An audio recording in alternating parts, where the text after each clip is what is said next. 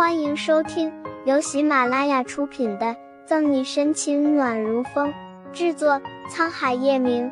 欢迎订阅收听。第七百一十一章，让他再无顾虑。带着猜测，沈西很快到了宿舍。刚到门口，就见门轻轻打开了条缝。警局的宿舍，沈西不担心有贼光临，径直推开了门进去。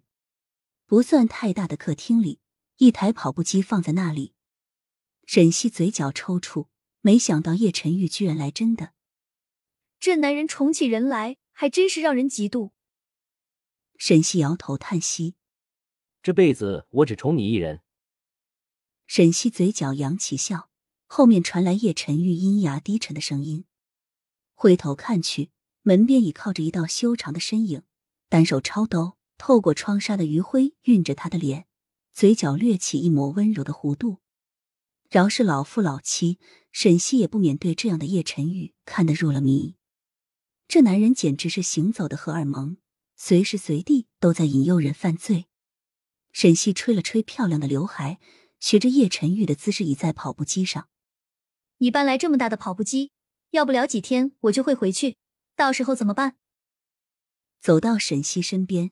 叶晨玉搂住他的肩膀，凑近他，在他耳垂边轻轻咬了下。一天也不行。密密长长睫毛宛如蝶翼，附在沈西娇美的脸上，鼻翼有着属于叶晨玉的身上的紫罗兰味道。沈西身体不禁一颤，抬起杏仁水眸，沈西勾唇望着叶晨玉：“你在吃欧润玉的醋？”推开叶晨玉，沈西打量着跑步机。叶晨玉。你来找我是因为知道欧润玉在这吗？沈西背对着叶晨玉，让人看不出他在想什么。莫名的，沈西不知道该如何期待叶晨玉的答案。叶晨玉的眉蹙了蹙，敏锐的察觉到一丝不对劲。原因重要吗？从后面环住沈西的腰，叶晨玉带有胡渣的下巴蹭了蹭他细嫩的颈部，抿了抿唇。沈西微微颔首。重要。沈西想知道他在叶晨玉的心里究竟是何地位。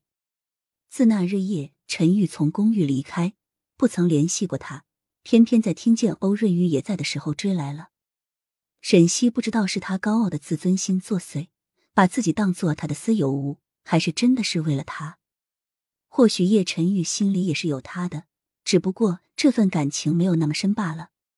自然是想你了。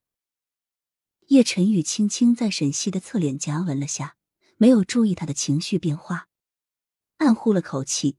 沈西握住腰际叶晨玉的大掌，吃饭了吗？叶晨玉说了，他便信他。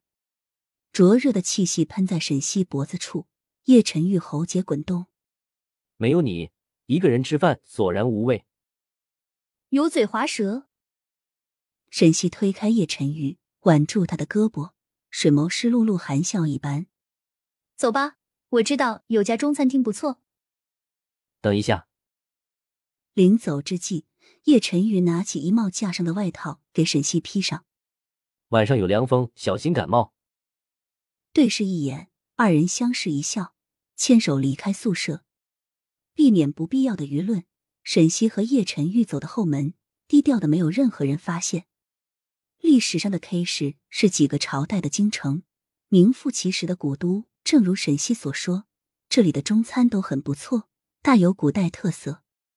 二人世界总是那样的短，吃了饭，逛了会儿街，就是凌晨了。一日还有散打课程，叶晨玉便送沈西回了警局，依依不舍的分开。沈西回了宿舍，叶晨玉还没到酒店时，却突然接到一个电话，攥着手机。紧抿着下唇，叶晨玉的俊眉紧蹙，凤眸闪烁，思索许久，叶晨玉吩咐司机回下城。正好可以借这个机会把这件事解决，给小溪一个交代，让他再无顾虑。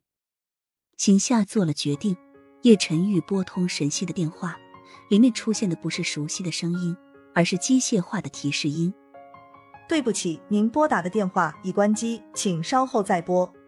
望望手腕上的表叶晨玉没有再坚持给沈西发了条短信便去机场了。本集结束了不要走开精彩马上回来。